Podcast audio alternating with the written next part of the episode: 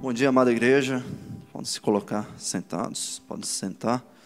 Nessa manhã, vamos abrir as nossas Bíblias no livro de Lucas, não Josué. Tivemos uma inversão na nossa liturgia. Então não ache estranho caso eu chame amanhã de noite. Isso pode vir a acontecer. Lucas capítulo 18, do versículo 18 ao 30.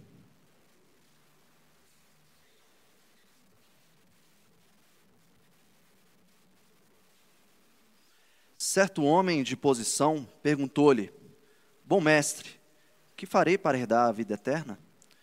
Respondeu-lhe Jesus: Por que me chamas bom? Ninguém é bom, senão um, que é Deus.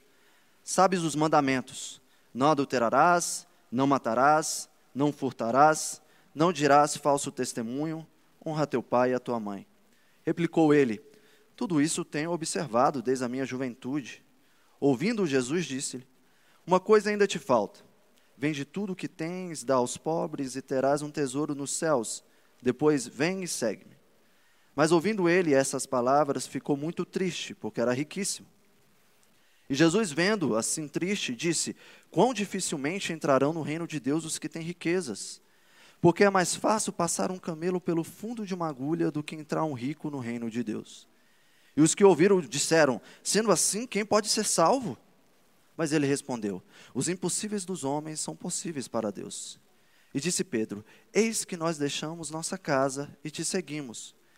Respondeu-lhes Jesus: Em verdade vos digo que ninguém há que tenha deixado casa, ou mulher, ou irmãos, ou pais, ou filhos, por causa do reino de Deus, que não receba no presente muitas vezes mais e no mundo por vir e na vida eterna.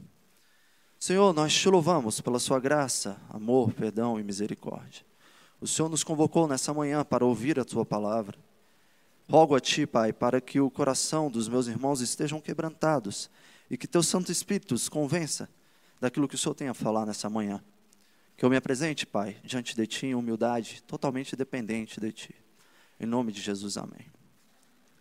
Não sei quantos aqui se lembram da crise econômica que aconteceu em 2008.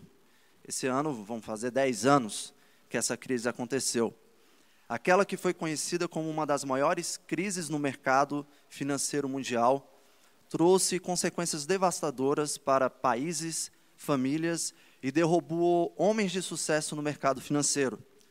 Para alguns, essa crise foi sentida somente no bolso, mas para outros foi o fim da vida. Conforme descreve bem a jornalista Carla Pedro, do Jornal Negócios, as crises provocam depressões, e com as riquezas financeiras não é diferente. A falta de dinheiro para honrar compromissos, a perda de reputação, do emprego e até da casa levam a atos de desespero tão extremos como o suicídio. Vários suicídios foram confirmados na crise de 2008. Eles consideraram irreparáveis as suas perdas. No dia 23 de dezembro de 2008, o francês Thierry Delaverouche foi encontrado morto com cortes nos braços e ao lado de alguns comprimidos. Ele administrava um fundo de investimento que teve uma perda de 1,4 bilhão de dólares.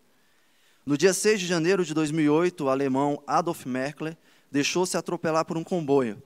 Sua família, em um comunicado, disse que Merkle, um apaixonado empresário familiar, não suportou a difícil situação econômica das suas empresas, provocada pela crise financeira, e pôs termo à vida. Sua dívida com os credores chegava perto dos 400 milhões de euros. E, por fim, Joseph Louise, um operador independente no mercado financeiro, que se matou no dia 16 de outubro de 2008. Deixou um bilhete para sua esposa, no qual dizia não acreditar ser possível recuperar o dinheiro que foi perdido. Esses homens perderam quantias grandes, perderam reputação e status, status perante todos e perderam suas próprias vidas. Mas tinha algo que eles não estavam dispostos a perder: aquilo que eles se tornaram por causa das suas riquezas. Suas identidades já não revelavam quem eles deveriam ser, revelavam o que eles possuíam. Suas riquezas lhe traziam significado e talvez já não fossem nem mesmo lembrados pelos seus próprios nomes. Conforme está descrito em 1 Timóteo 6, 9 a 10, mas os que querem ser ricos caem em tentação, em enlaço e em muitas concupiscências loucas e nocivas, que submerge os homens na perdição e ruína, porque o amor ao dinheiro é a raiz de toda espécie de males, e nessa cobiça alguns se desviaram da fé. Muitos de nós também buscamos no amor ao dinheiro significado. Significado na sociedade, nas nossas famílias, nas nossas próprias igrejas, e nos entregamos aos tesouros da terra que a traça pode corroer, e renunciamos o tesouro eterno. Estamos nessa manhã diante de mais um texto onde nós poderemos nos conhecer um pouco mais e veremos o quanto que nós conhecemos de Cristo. Às vezes, no medo de perder um significado real, e às vezes não é um medo com a pobreza material, nós nos entregamos de forma a mudarmos quem somos por causa das, das riquezas. Nós veremos nessa manhã um jovem que é lembrado pelo que tem e não pelo seu nome. Lembrado por estar diante de Jesus e não reconhecer verdadeiramente quem Ele é. Nós veremos nessa manhã que o coração ocupado com os tesouros desse mundo precisa esvaziar-se para ser ocupado com a verdadeira riqueza que é Cristo. Repetindo, nós veremos que o coração ocupado com os tesouros desse mundo precisa esvaziar-se para ser ocupado com a verdadeira riqueza que é Cristo. No primeiro ponto, do versículo 18 ao 23, nós veremos que a graça transforma a nossa identidade e que as obras revelam a nossa pobreza. No segundo ponto, do, do versículo 24 ao 25, veremos que o problema da riqueza é o coração. E no terceiro ponto, do versículo 26 ao 30, veremos que a nossa verdadeira riqueza é Cristo. Nos últimos sermões, nós tivemos a oportunidade de ouvirmos como Jesus vem tratando e discipulando o coração dos seus ouvintes e dos seus próprios discípulos. Eles são apresentados a vários contrastes: aqueles que ouviram e reconheceram quem Jesus é, e aqueles que achavam possuir a verdade e negaram a Cristo. Nós também aprendemos o que é uma verdadeira súplica e uma verdadeira oração. E também que sobre o reino de Deus e que precisamos ser como crianças para poder nele entrar. Cristo nos ensina que como criança somos chamados a segui-los. Segui-los como discípulos. E o que os discípulos são chamados a fazer? Ouvir a voz do mestre e obedecer, se desfazer de tudo que tem e depender totalmente dele, como uma criança depende do seu pai. Esse jovem será chamado de forma graciosa para um discipulado no qual ele terá que confiar na palavra do Mestre e terá que se desfazer de tudo que tem para depender dele. Como eu disse, nesse primeiro ponto nós veremos que a graça, ela transforma a identidade, mas as obras revelam a pobreza. Depois que Jesus ensina sobre as crianças, certo homem de posição se aproxima de Jesus. Lucas, ele se preocupa com os detalhes. E ele traz a informação que esse homem tem certa posição. Isso é bom porque a gente percebe, a gente já consegue perceber ao longo do livro de Lucas, que Jesus era acompanhado por vários tipos de ouvintes. Entre eles, pessoas de posição. Os seus ouvintes reconheciam sua autoridade e reconheciam quem ele era verdadeiramente. No versículo do 18 a 23, nós podemos ver uma conversa de perguntas e respostas, no qual o jovem rico vai revelar quem ele é e quem Cristo é para ele. E também veremos que Jesus sabe quem é o jovem rico e o que ele realmente quer. O jovem rico se aproxima de Jesus e o seu ponto de contato é dizer que Cristo para ele é bom. Versículo 18, parte A. Certo homem de posição perguntou-lhe: Bom mestre, ele está preparando o terreno. O que o jovem rico está fazendo aqui é tentar chamar Jesus para o seu favor. O seu bom mestre revela duas coisas. Alguém que acredita ser possível agradar a Deus bajulando Ele, e alguém que mostra que não conhece Jesus, porque senão não ia fazer isso. De forma muito simples. Está diante de alguém que reconhece que é muito sábio, ele reconhece a autoridade e a capacidade de Jesus de dar as respostas boas, e faz elogiando a Jesus, o chamando de bom. Ele reconhece na capacidade e na sabedoria de Jesus tudo o que ele é, mas ele reconhece uma capacidade e uma sabedoria apenas humana. Ele não reconhece que Jesus é o Filho de Deus. Como nós veremos logo mais na sua reação quando Jesus o responde, e ele vê que a resposta não é tão satisfatória assim. Ele não fica satisfeito. Ele nega a resposta de Jesus, homem. Ele vai negar a resposta daquele que ele reconhece como um bom mestre. Mas na verdade ele estará negando o próprio Filho de Deus. Ele rejeita a resposta do Cristo homem, mas na verdade ele está rejeitando ao próprio Deus. E Jesus identifica a postura do jovem rico, a forma como ele chega, a forma como ele bajula e a forma como ele não o reconhece como Deus. E ele nega o entendimento do jovem rico. Ninguém é bom, senão um, que é Deus. Como se Jesus dissesse: Você só pode vir aqui e me chamar de bom porque reconhece que eu sou Deus. Não somente pelo que eu faço ou pelo que eu falo como homem, mas porque reconhece que eu sou Deus encarnado. Jesus, no momento que fala isso, ele não está excluindo sua bondade. Ele está apenas afirmando a sua bondade de forma correta e plena.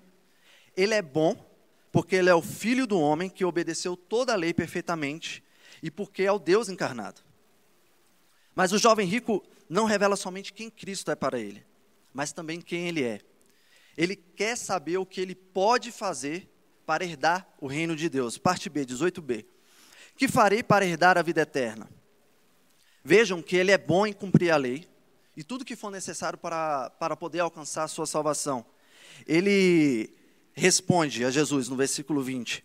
Jesus diz: Sabe os mandamentos: não adulterarás, não matarás, não furtarás, não dirás falso testemunho, honra teu pai e a tua mãe. Replicou ele: Tudo isso tenho observado desde a minha juventude. Nós podemos ouvir em sua resposta: Tudo isso tenho observado desde a minha juventude, mas mestre, eu estou aqui porque eu percebi que isso não é suficiente, eu quero algo a mais. O que, que eu posso fazer? E aqui está evidenciado um problema no coração do jovem rico, porque Jesus fala para ele somente os mandamentos da segunda tábua. E o jovem rico responde: sim, eu obedeço. Mas o jovem rico não deveria falar somente, sim, eu obedeço. Não, Senhor, não somente esses mandamentos, mas também os da primeira tábua. Aqueles mandamentos no contexto vertical, aqueles para adorar ao Senhor, aqueles em honra ao Senhor. Ele é bom em cumprir os mandamentos externos, fazer o meio-campo, agradar as pessoas, agradar os homens. Ele diz que obedece isso. Mas ele não vira para Jesus e fala: Eu cumpro todos os mandamentos. Ele diz: Estes mandamentos eu os cumpro desde a minha juventude. A obediência em adoração a Deus, ela é vertical. E é o que nos conduz a obedecer em prática sincera e com amor ao próximo, de forma horizontal.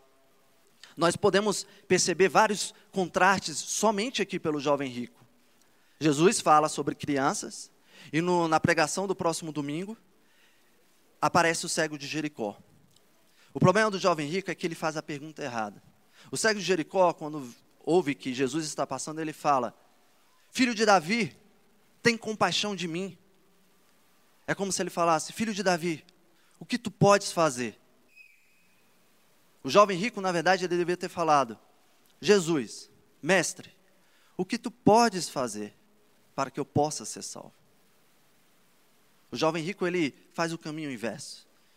Ele é bom em agradar aos homens, mas não é bom em agradar a Deus. Meus irmãos, o jovem rico, ele gosta das obras. E é aqui que ele revela a sua real pobreza. Cristo é aquele que oferece a graça, mas o jovem rico quer as obras.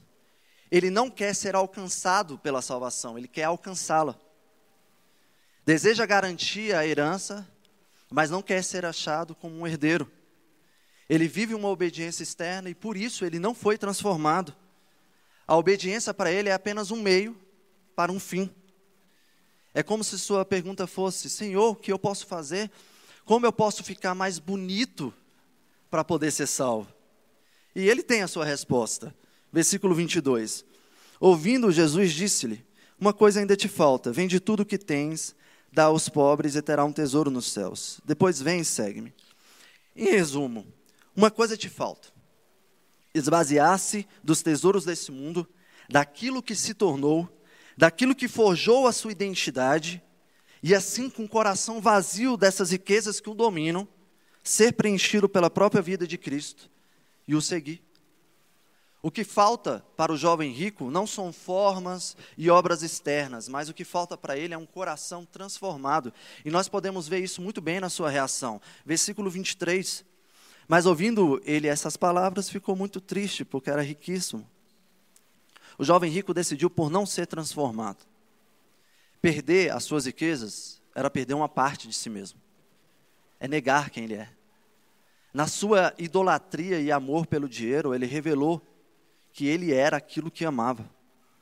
Ele nós precisamos observar claramente que ele não decidiu por ficar com suas riquezas. Ele decidiu por negar a Cristo. Ele negou aquilo que ele queria herdar. Querendo a vida eterna, ele rejeitou aquele que era a própria vida que estava diante dele. Semelhante aos que se mataram na crise de 2008. O jovem rico, ele prefere morrer do que perder suas riquezas. Ele optou por viver uma riqueza em estado de morte. Considere que você saiu numa jornada. Você saiu numa jornada à procura de um tesouro perdido. Você se preparou seguindo todas as regras necessárias e preparou uma mochila com todas as suas riquezas. Pegou tudo que tinha de mais importante e colocou na sua mochila. Você está caminhando para o tesouro perdido lá na mata, procurando o tesouro, e você se depara com um mestre. Então pergunta: Mestre, como é que eu alcanço o tesouro que eu estou procurando? O mestre pergunta: Você seguiu todas as regras para chegar até aqui, até lá? Você responde: Sim, segui. Então o mestre fala: Só falta uma coisa. Você tirar sua mochila das costas com tudo que você deixou e deixar aqui. Largue essa mochila com essas riquezas e me segue, que eu levarei a um tesouro superior. E você fica triste, prefere ficar com sua mochila e vai embora. Essa é a imagem do jovem rico. Ele prefere ao que tem e não ao que está buscando, sendo que aquilo que ele está buscando é muito superior. E nós, nós não somos diferentes dele. Alguns constantemente agem da mesma forma. Muitos acham que Cristo é apenas um grande mestre, alguém que fala bem, alguém que é gente fina, alguém que você pode chamar de amigão, alguém que sabe muito. Nós lidamos apenas com a sua humanidade e também negamos que Ele é Cristo. Principalmente quando nós buscamos a Cristo para descobrir as formas e os meios para podermos alcançar os tesouros dessa terra. Quando nós fazemos isso, nós esperamos dele somente a resposta certa. Nós queremos saber qual é o caminho, mas não estamos dispostos a andar naquele que é o caminho. Alguns nos discursos são calvinistas, mas na prática gostariam mesmo de saber o que, que pode fazer, o que, que pode ser feito para poder alcançar a vida eterna, porque quando você descobre o que pode ser feito, você pode continuar do jeito que é como o jovem rico, não querem ser alcançados pela salvação, mas querem alcançá-la. Nós precisamos entender que Cristo é a vida eterna. E essa vida, ela deve ser vivida hoje. Ele nos convocou para negarmos o velho homem. Graciosamente nos entregou um tesouro, e esse tesouro não é para ser desfrutado somente amanhã. Esse tesouro é para ser desfrutado ainda hoje e assim nós vamos nos revelar como herdeiros da eternidade. Se Cristo falasse para você, só lhe falta uma coisa: renuncie a sua riqueza e segue-me. Qual seria a sua reação? Ficaria com sua riqueza ou negaria a Cristo? Essa pergunta é sincera. A gente olha para o jovem rico e a gente pensa que ele está distante da gente. E, e se essa pergunta fosse feita a você, aqui agora? Por Cristo? O que você não está disposto a abrir mão? O que ainda o faz negar ao próprio Cristo? O que, que tem forjado a sua identidade? Quais os tesouros desse mundo que enchem tanto o seu coração? Qual a mochila que você não está disposto a soltar? Se sua maior riqueza é a sua autoimagem, suas roupas, carro, casa, conta bancária, trabalho, e tudo mais, significa que nós estamos diante da pessoa mais pobre dessa terra. A pergunta, meu irmão, é: você sairá daqui triste essa manhã como jovem rico? Porque ele saiu. O seu amor às riquezas foi maior. E é o que nós veremos no segundo ponto. que o problema da riqueza é o coração. Versículo 24. Jesus, vendo que aquele jovem saiu triste, então diz: Quão dificilmente entrarão no reino de Deus os que têm riquezas? Porque é mais fácil passar um camelo pelo fundo de uma agulha do que entrar um rico no reino de Deus. Esse é um daqueles momentos que você se depara com o texto e pensa: Senhor, o que, que eu faço agora? Você já pensa assim: eu vou vender tudo, eu vou me desfazer de tudo, eu vou vender meu carro, vou vender minha casa, vou vender minhas roupas, vou sair andando, vou procurar a cidade mais longe que existir para poder pregar o evangelho, vou viver na maior miséria possível para poder me sentir salvo. Eu me lembro na igreja que eu congregava de um missionário urbano que ele levou literalmente a sério esse texto. Ele vendeu tudo que tinha. Ele só ficou com a casa. Só que ele ficou com a casa, abriu a porta para moradores de rua. Só que ele expôs a sua esposa e seus filhos a riscos desnecessários por causa do seu entendimento radical. E nesse dia tinha um casal de médicos. Pessoal, eles ficaram eles se sentiam culpados. Eles tinham conquistado várias coisas com o seu trabalho, com dignidade, com graça de Deus. E foi necessário ter uma conversa com, com eles, seriamente, para que eles não agissem de forma radical. Acontece que muitos olham para esse texto e tiram conclusões precipitadas. Por exemplo, ao dizer que dificilmente entrarão ricos no reino de Deus, Cristo não está dizendo e garantindo a entrada de todos aqueles que são pobres. Esse texto não tem essa garantia. Existem muitos pobres, tanto quanto ricos, que estão ocupados, seus corações estão ocupados demais com as riquezas que possuem. Cristo não trata o problema riqueza e, e pobreza como um problema social. Para Cristo, isso é um problema religioso e espiritual. Quando Cristo, por exemplo, vira lá para o jovem rico e diz: Vende tudo o que tens e dá aos pobres. Nesse momento, ele não está evidenciando que o problema real ali é o fato de que os pobres não possuem recursos. Na verdade, a pessoa mais pobre que tinha ali naquele momento era o jovem rico que tinha que ser chamado de jovem pobre. Sabemos que a ajuda a esses pobres seria pontual, talvez no outro dia, todos que ele tivesse ajudado já estariam pobres novamente. Por exemplo, conforme disse Marcelo Farias, se hoje os cinco brasileiros mais ricos distribuíssem seu patrimônio de 284 bilhões de reais, para cada um dos 208 milhões de brasileiros, cada pessoa receberia R$ 1.365,38 de uma vez e todos ficariam pobres logo depois. Não se trata de um assistencialismo forçado.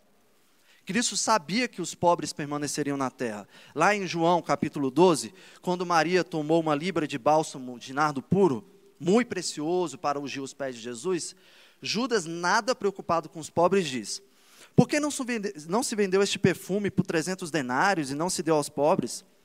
Jesus, entretanto, disse: Deixa que ela guarde isso para o dia em que me embalsamarem, porque os pobres sempre o tendes convosco, mas a mim nem sempre me tendes.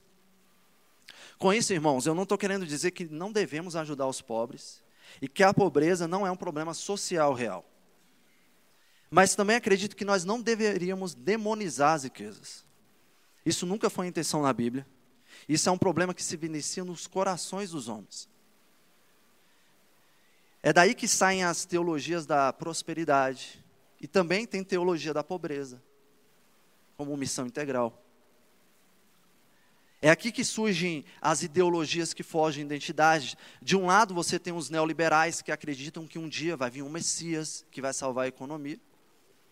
E do outro lado, nós temos os marxistas que acreditam numa utopia de compartilhamento forçado, onde todo mundo vai viver igual, segurando na mão, feliz. Olha para o quanto que Abraão foi rico. Salomão, como nós podemos ler na leitura alternada dessa manhã, lá em 2 Crônicas 1, ao se deparar com Deus lhe perguntando o que ele queria que isso lhe seria dado, ele pede por sabedoria. Mas mesmo assim, Deus faz Salomão o rei mais rico de todos. Andrew Sandler, o autor do livro A Desgraça do Ateísmo Econômico, diz: A questão não é riqueza e pobreza.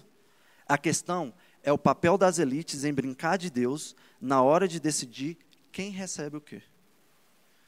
O problema das riquezas não é que a pobreza existe e nem o da pobreza que as riquezas existam. O problema é o coração dos homens, o coração caído dos homens. Todos nós fomos encontrados em pecado. Ricos, pobres, bonitos, os desprovidos de beleza, os inteligentes, os menos inteligentes, os flamenguistas, os vascaínos. Todos nós fomos encontrados em pecado. Olhem os pobres que são apresentados no livro de Lucas. Quem são eles? Fariseus, prostituta, doentes, o jovem rico, Zaqueu, o samaritano, os discípulos. Todos encontrados sem Cristo são achados em miséria. O coração que ama as riquezas não é um coração contente. É um coração, não é um coração que depende de Deus. Nele, em Cristo, nós somos chamados ao contentamento. Mas no amor às riquezas, nós nos sentimos constantemente insatisfeitos. Eclesiastes 5,10. Quem ama o dinheiro jamais terá o suficiente. Quem ama as riquezas jamais ficará satisfeito com seus redimentos. O problema das riquezas é que elas venham a ocupar um, um papel central nas nossas vidas. É que o significado da nossa vida, o nosso significado existencial, é o que nós possuímos nessa terra. Como disse bem um escritor brasileiro, pois o mal do mundo não vem somente das causas econômicas, políticas e militares, que a aliança do pedantismo consagrou como explicação de tudo vem do espírito humano, que aceita ou rejeita o sentido da vida. William Hendricks, em seu comentário, diz: Jesus não está condenando a riqueza, mas a confiança na riqueza. A raiz de todos os males não é o dinheiro, mas o amor ao dinheiro. As, há pessoas ricas e piedosas. O dinheiro é um bom servo, mas é um péssimo patrão. A questão não é possuir dinheiro, mas ser possuído por Ele. Meus irmãos, quem é o seu Senhor? Se você é dominado e se você confia nas suas riquezas, nós chamamos Deus de mentiroso. Porque Ele nos prometeu o seu cuidado. Lá em Salmo 37, 18 e 19. O Senhor cuida da vida dos íntegros, e a herança deles permanecerá para sempre. Em tempos de adversidade não ficarão decepcionados. Em dias de fome desfrutarão fartura.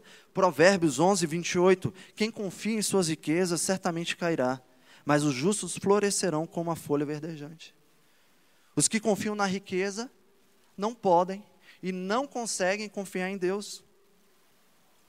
Nosso irmão Hernandes Dias Lopes diz: Quão poderosa é a resistência que a riqueza exerce no coração do homem natural ele é violentamente retido por seu fascinante charme e é assim impedido de cultivar uma atitude de coração e mente necessária para entrar no reino de Deus.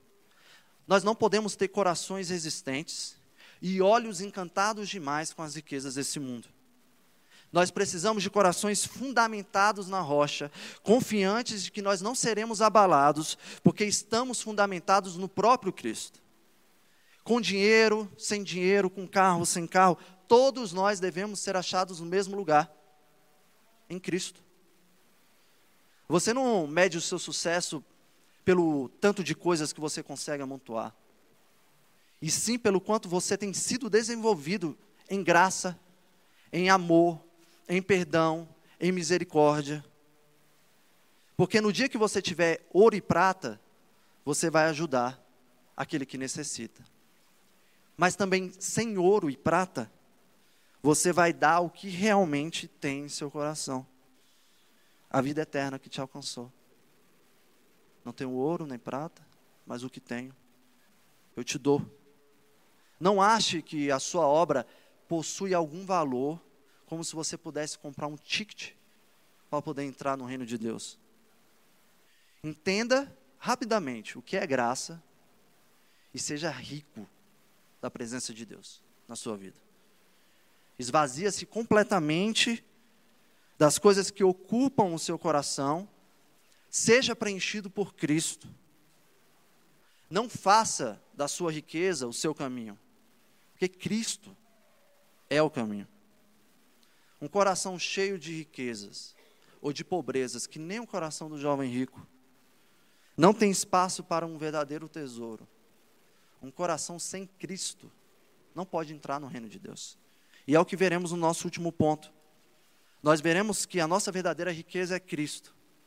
Os ouvintes, quando ouviram isso que Jesus falou, ficaram assustados com, com o que Cristo disse, e no versículo 26 faz a seguinte pergunta: Sendo assim, quem pode ser salvo? Como assim os ricos não herdarão o reino de Deus? Alguns entendem que eles estão dizendo: se aqueles que são reconhecidos por suas riquezas não entrarão no reino de Deus, quanto mais aqueles que não possuem nada. Como se eles entendessem que a riqueza fosse um meio para poder entrar no reino de Deus. Mas eu fico com aqueles que entendem também que eles reconhecem, esses ouvintes, que em certa medida eles não estão tão distantes assim do jovem rico. Em certa medida, todos nós possuímos algum tipo de riqueza, seja as materiais ou aquelas que ocupam os nossos corações. Então Jesus, no versículo 27, diz: Os impossíveis dos homens são possíveis para Deus. O escritor Fabrício Tavares descreve muito bem essa ideia. O cristianismo afirma que a redenção advém necessariamente de Deus. Isto é, trata-se de uma ação transcendental, encontrando-se, portanto, fora do alcance humano. Já a ideologia, em razão da sua crença de que o mal é inerente à criação, supôs, por conseguinte, que a redenção está ao alcance das mãos dos homens e que o universo é matéria plástica para seus sonhos e projeções. Irmãos, realmente é impossível para o homem transformar o seu próprio coração. É difícil abrirmos mão por conta própria daquilo que nós agarramos com tanta força. É impossível para todos nós, mas não é para Deus. Ele transforma corações, simples assim. Ele nos liberta de algemas e ele nos afasta de tudo aquilo que nos afasta dele. Renunciar, quando eu vir aqui para vocês, irmão, renuncia. Eu não estou dizendo que é fácil para mim, também não estou dizendo que é fácil para você. Renunciar não é algo fácil. Pega, por exemplo, o técnico de futebol. Quando o time está ruim, ele vai lá na entrevista coletiva e fala: a torcida pode me derrubar, mas eu não renuncio. Aí no outro dia é demitido. É como se ele falasse assim: não caio, mas podem me derrubar. As consequências são piores. É necessário humildade para reconhecer os nossos pecados, as nossas falhas e renunciar àquilo que tem ocupado os nossos corações. Você não vai fazer isso, você não vai renunciar sem compreender verdadeiramente que a, a, a, a renúncia é capaz de transformar corações, que a renúncia é capaz de transformar quem somos e que renunciar nos trará algo que é muito maior e melhor. Entendam, irmãos, morrer para si mesmo não é morrer por si mesmo. Negar a si mesmo não é negar por si mesmo. Morrer para si mesmo é morrer para Cristo. Morrer para Ele, para o seu louvor e para a sua glória. E você vai ter muita, muita, muita dificuldade se você tentar fazer isso sozinho e na força dos seus braços nós precisamos rogar ao Santo Espírito de Deus para que Ele nos auxilie, para que dia após dia nós possamos renunciar ao nosso velho homem. Pedro entendeu bem o que era essa renúncia. No versículo 28, e disse Pedro: Eis que nós deixamos nossa casa e te seguimos. Toda vez que a gente ouve Pedro, a gente fica um pé atrás, né? Será que o que, que Pedro está falando aí? É, é visível que Pedro não está sendo arrogante. Ele não está querendo dizer, eu já fiz minha parte. Eu sou bom demais, eu larguei tudo que eu tinha, eu estou aqui te seguindo. Mas é visível que Pedro, ele já tinha compreendido que a maior riqueza da vida dele estava diante dele, que é Cristo. Talvez não tão claramente para todos nós, mas ele sabia o porquê que ele tinha feito aquela renúncia. E Jesus afirma que quem faz isso está certo, e não somente está certo, que vai desfrutar das riquezas no tempo presente e no tempo futuro. Versículo 29 e 30. Respondeu-lhe Jesus: Em verdade vos digo que ninguém há que tenha deixado casa, ou mulher, ou irmãos, ou pais, ou filhos por causa do reino de Deus, que não receba no presente muitas vezes mais e no mundo por vir a vida eterna. Hoje é o seu aniversário. E eu chego com um presente aqui e entrego em suas mãos. É um porta-joias belíssimo. Madeira pura, cheio de detalhes, um brilho único. Você fica encantado. Você abre o porta-joias e se depara com um diamante mais lindo e de valor imensurável que igual jamais existiu na Terra. Ele é grande, brilha como o sol e é límpido. Esse diamante é perfeito. Então você pega esse diamante, o coloca na cadeira do lado, vem na minha direção e me dá um abraço apertado. Jefferson, obrigado. Obrigado pelo porta-joias mais lindo que você poderia ter me dado. Isso é bem estranho, né? Sandler, ele amplia um pouco bem essa ideia. A questão atordoante é como o homem se relaciona com Deus. Julgo essa divisão na humanidade a mais básica de todas. Nos termos do apóstolo Paulo, é uma divisão entre quem adora e serve ao Criador e quem adora a criação e serve a ela a divisão religiosa básica entre quem posta Deus trino, o Deus trino no centro da sua vida, e quem o coloca de lado ou ignora por completo. É o que o jovem rico e muitos outros fizeram e ainda fazem. Como está descrito em Romanos 1, mudaram a verdade de Deus em mentira, adorando e servindo a criatura em lugar do Criador. A criação é um belíssimo porta-joias que nos deixam encantados e surpreendidos com Deus. Jesus Cristo, Criador desse porta-joias, esvazia-se de toda a sua glória e poder, e encarnado, desce como Deus. Nunca se viu nessa terra, nunca, maior riqueza, tamanha luz e tamanha beleza. O próprio Deus encarnado em meio à sua criação. Ele vem para cumprir a vontade do Pai e a cumpre perfeitamente. Mas muitos, e não foram poucos não, e ainda em nosso tempo não são poucos, são aqueles que preferem ficar com as riquezas da criação do que com o Criador. Isso é visível para todos nós. Isso pode estar latente, latente até mesmo no, seu próprio coração. Mas em Colossenses 1, do versículo 13 ao 22, Paulo descreve de forma belíssima e completa por que Cristo é a nossa maior riqueza. E eu vou ler aqui para os irmãos. Ele nos libertou do império das trevas e nos transportou para o reino do, seu, do Filho do seu amor, no qual temos a redenção, a remissão dos pecados.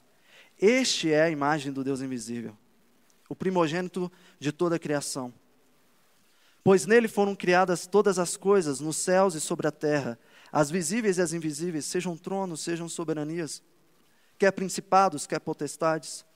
Tudo foi criado por meio dele e para ele. Ele é antes de todas as coisas, nele tudo subsiste. Ele é a cabeça do corpo, da igreja. Ele é o princípio, o primogênito entre todos os mortos, para que em todas as coisas ter a primazia.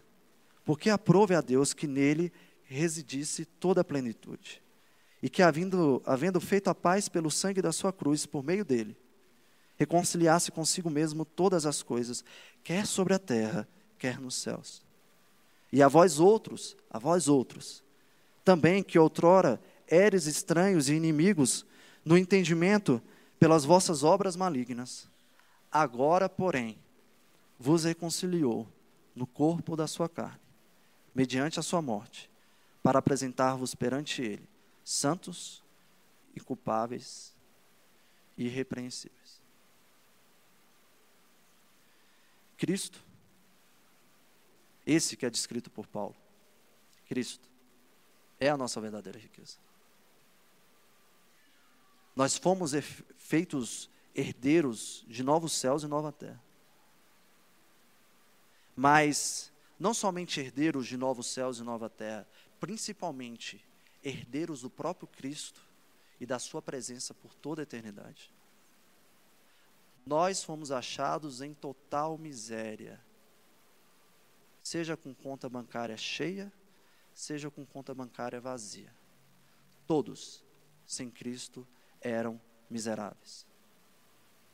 Mas nós fomos transformados nas pessoas mais ricas que jamais existiram nessa terra. Você conhece a lista da Forbes? Não existe lista da Forbes para o tanto que você é rico.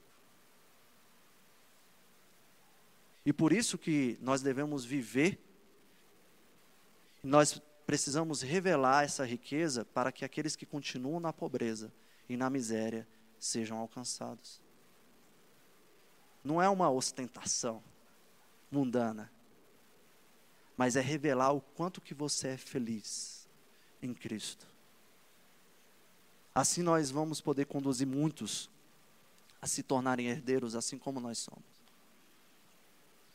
Hoje, meus irmãos, é o dia de fazer o maior investimento da sua vida. Os riscos, eu não sou consultor de investimentos, mas os riscos são grandes. Eu não posso omitir para vocês.